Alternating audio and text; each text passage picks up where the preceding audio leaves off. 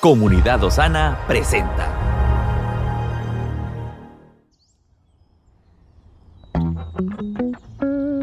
Cada día tiene su propio afán.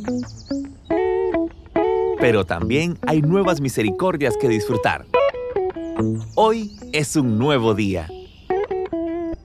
Bendiciones familia de la fe, qué bueno poder llegar hasta donde usted se encuentra en este momento, quizás disfrutando de un café, conversando con su familia o yendo hacia el trabajo, donde quiera que esté. Hoy oramos para que el Señor renueve sus fuerzas y sea un día altamente productivo en lo que Dios le ha llamado a hacer.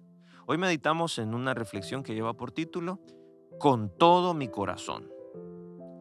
No creo que exista algún director técnico de fútbol que le diga a sus jugadores que solo den el 90% en un partido.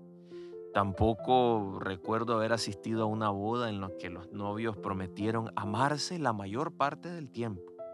O que un jefe le pida a su empleado, solo esforzate una parte de tus capacidades en eso que estás haciendo. Sin embargo, algunas personas suelen asumir sus responsabilidades con una actitud desinteresada y a media, dejando un resultado mediocre. Cuanto más grande sea el compromiso, más se debe entregar. El hombre comprometido debe hacerse cargo voluntariamente incluso de las pérdidas, renunciando a su comodidad, vivir sabiamente, dedicar tiempo a esas responsabilidades, confesar aún sus errores y abandonar toda arrogancia. Debemos entregar todo nuestro corazón si queremos pasar por las puertas abiertas de Dios. La expresión con todo mi corazón significa que conlleva a un sacrificio. Para poder ser responsables de una cosa por completo, hay que renunciar a todas las demás. La puerta que Dios abre para nosotros puede ser muy diferente a la que estábamos esperando. Sin embargo, lo importante es que pasemos bien por esa puerta que Él abrió.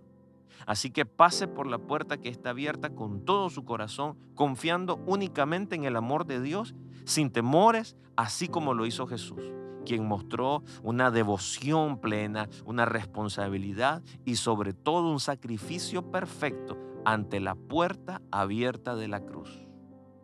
Que Dios le bendiga. Estuvo con usted Moisés Torres. Estamos en tu plataforma favorita.